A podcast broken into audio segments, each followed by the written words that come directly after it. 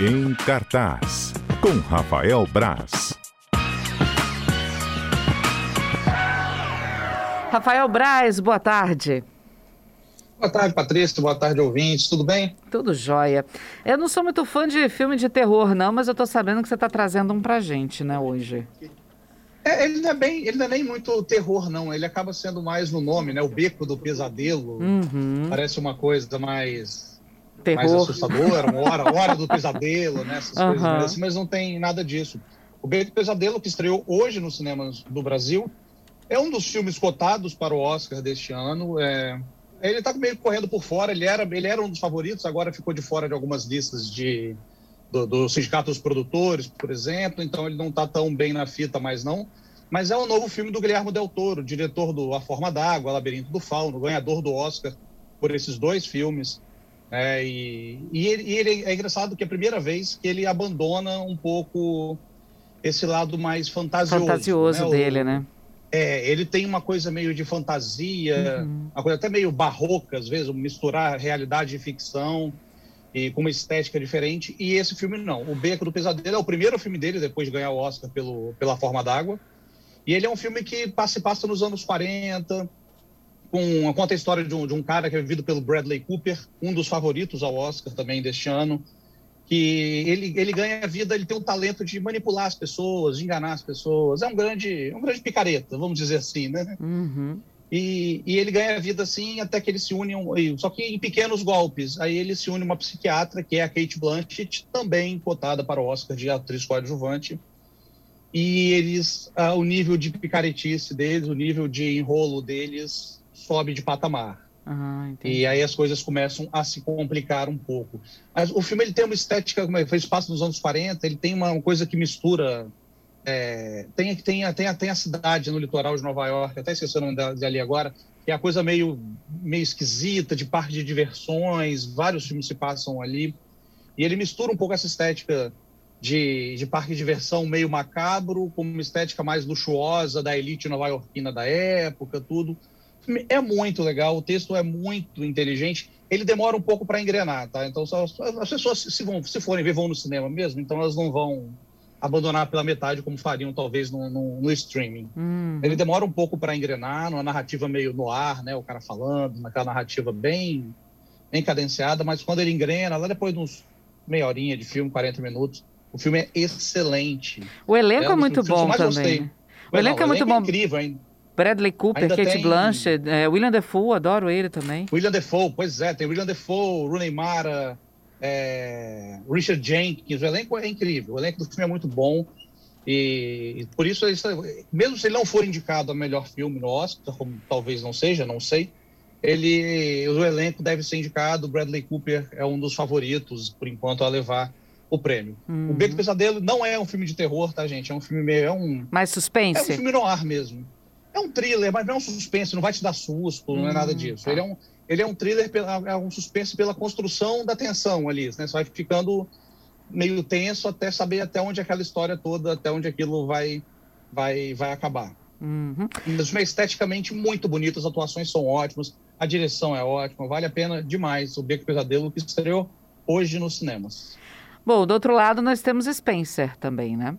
Que fala da história É da Lady Di. o Spencer, Patrícia, é um filme mais de terror do que o Beco do Pesadelo. Olha só que coisa. Que isso? Como assim? Porque o Spencer a gente pensa, ah, é a vida da princesa Diana e tal. Mas na verdade é um recorte na vida dela.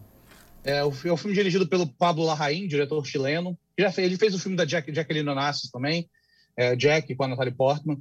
É, ele gosta de umas biografias um pouco tortas, assim. É, é um recorte na vida dela, quando começaram a vazar as informações em 91 do, da amante do príncipe Charles.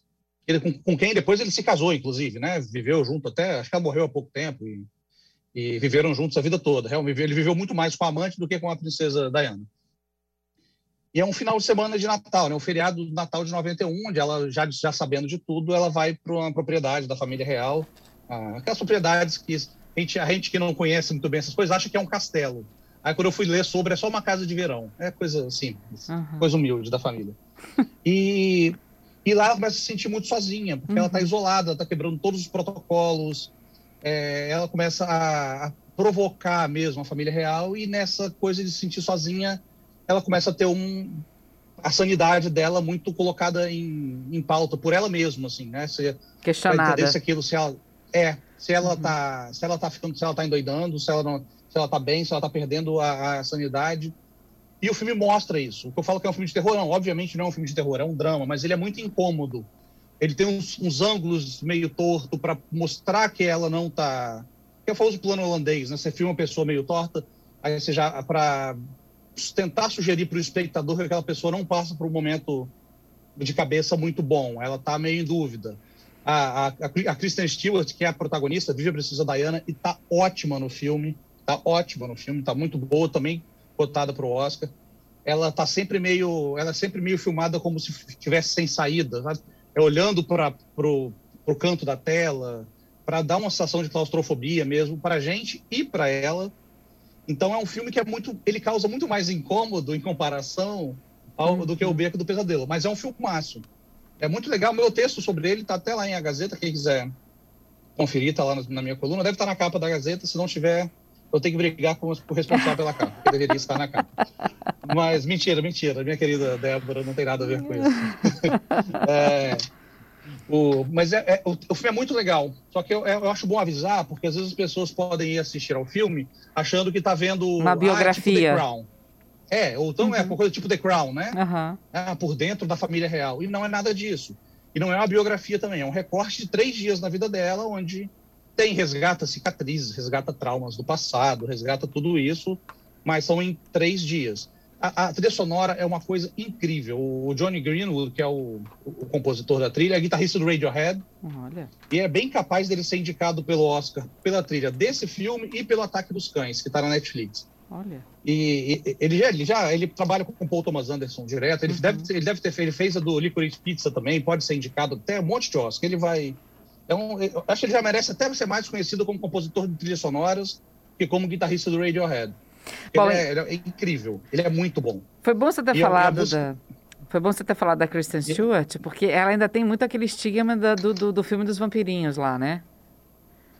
É, tanto saga... ela quanto o, o, Robert Pattinson também, uhum. né? Eles até tentaram, se esforçaram bastante depois daquilo para fazer filmes mais, mais sérios, mais sisudos, mais artísticos, um pouco, como é o Spencer.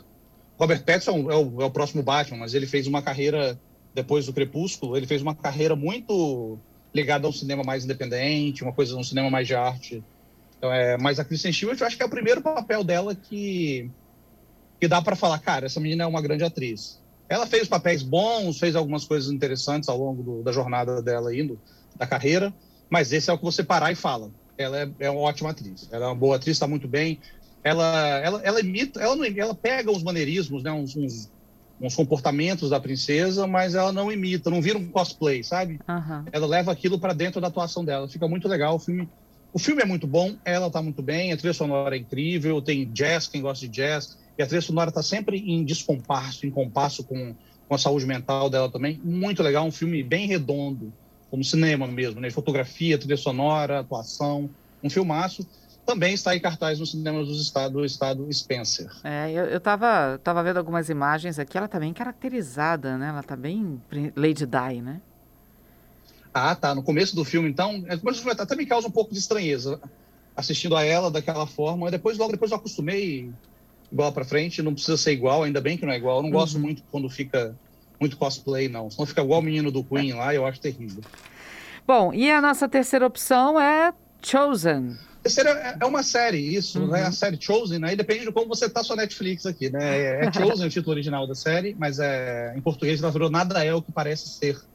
Uma, uma série que estreou hoje na, na Netflix, uma série dinamarquesa, que a gente, eu gosto da Netflix porque ela dá a oportunidade de a gente ver essas coisas, né? Uhum. De umas, uns conteúdos que talvez a gente não assistisse. Imagina uma série dinamarquesa. E, essas, e as séries nórdicas, as séries é, europeias, ela tem uma pegada diferente de tratar adolescente. Eu gosto muito disso. É uma série para adolescente, mas não é uma série que. Não é uma série besta. É uma série que mistura ficção científica, suspense, uma cidadezinha lá no interior da Dinamarca que há 17 anos caiu um meteoro e tudo gira em torno desse meteoro, a cidade inteira. E, e tem um grupo de adolescentes que tenta. acha que tem alguma coisa além disso. Então é super bem construído. Claro, tem, tem uns romances, tem umas jornadas de descobertas ali. é uma trama adolescente. Mas é, a série é muito legal. São seis episódios só, de 40 minutos. Eu vi ela toda hoje cedo, rapidinho. Mentira. seis episódios. Você viu é, tudo rapidinho vida... assim? Seis, seis, seis episódios de 40 minutos. Acordei, vi os episódios, fui para fisioterapia, voltei, vi mais episódios. Essa é a minha vida. Agora eu vou escrever sobre aqui. vale a pena, então, até para adultos, não só para adolescentes? Ah, vale, vale sim, que é muito bem feita, tem, é muito bonita. E o adolescente, é, eu falo que é para adolescente porque os protagonistas são adolescentes. E tem algumas questões, né, de aquela coisa de não pertencimento do adolescente tudo isso, mas é uma série que é uma, uma trama de ficção científica e bem competente. Uhum. Você falou do Batman, o Ricardo está aqui perguntando se vai valer a pena assistir ele com. Você falou do Robert Pattinson, né, como Batman, ele está perguntando se vai valer a pena assistir. Ah, espero que sim. Se não valeu, eu vou ficar muito chateado. Você já tem algum detalhe Porque a mais sobre ele? Não, não tem. Eu, eu, eu, tento, sempre que possível, se eu não precisar ver nada do filme antes, eu não vejo nada. Eu gosto de ser surpreendido, odeio ver trailer. Uhum. Porque o trailer, às vezes, você já sabe o filme inteiro no trailer, né? Tudo que vai acontecer. E eu não gosto muito. Eu vi algumas, algumas aparições, algumas chamadas, tudo. Mas estou é, tentando ver pouca coisa sobre ele, ler pouca coisa sobre ele, especificamente, para não ter uma virada, né? Uhum. Eu gosto de saber pouco mesmo. É, eu queria o Homem-Aranha, todo mundo já sabia o que ia acontecer no Homem-Aranha, quem ia aparecer, quem não ia, né? Então eu prefiro ir sem saber nada. Mas eu tô, eu tô bem ansioso, eu tô agora em março, né? Estreia uhum. o filme e eu tô bem. Do que você viu, você gostou? Também. Ah, gostei. Tem uma estética bem escura, bem, bem, bem mais um tom, né? Que lembra um pouco até os Batman do Christopher, do Christopher Nolan. E é o Matt Reeves, que é o diretor e roteirista, que é um baita diretor. Ele fez o Planeta dos Macacos, os, os dois, os, o segundo e o terceiro Planeta dos Macacos, que são ótimos filmes. Uhum. E já são cinema de blockbuster também. Então ele entende, né, dessa dessa pegada. Eu estou ansiosíssimo para ver também. Acho que é bem capaz que eu veja só na estreia, mas estou pretendo Quem... muito ver. Tô, assim como o Ricardo, eu estou ansioso também. Eu tenho alguns amigos que acham que o Christopher Bailey, né? É... Christian Bailey. O Christian, Christian Bailey. Bailey. foi o melhor Batman que eles já viram. Tem vários filmes do Batman, desde os mais caricatos até os mais sombrios, né? Como do, do Christian Bailey. É, para você, qual o seu Batman preferido? Eu, eu, gosto muito do Batman Cavaleiro das Trevas, que é o segundo filme do Christian Bale, né? Que para uhum. mim é o, é o grande filme do Batman. Mas o, o Batman do, do Michael Keaton tem um apelo na minha infância que é bem, bem forte ali, né? É, eu, era, eu era criança nos anos 80, quando estreou o primeiro filme, e aquilo foi uma loucura. O primeiro filme foi um, era um fenômeno, assim, pra, e era muito, muito antes de, de internet, né? Filme de 89. Então Quem a gente já... não sabia nada, a gente não tinha detalhe nenhum. E eu adoro o Michael Keaton, eu tenho um apego ao Michael Keaton. Uhum. Mas o Christian Bale tem os melhores filmes, eu acho mesmo. É, e o que, que você acha do Ben Affleck como Batman? Foi o último, né? Galgador, eu acho que ele fez filmes muito ruins. Olha. Uhum. Eu não acho que ele tenha, ele tenha ido ruim, não. Eu não acho que ele tenha sido um, um Batman ruim. O filme... Os filmes que ele fez, o Batman, são muito ruins. O Batman uhum. vs Superman é medonho.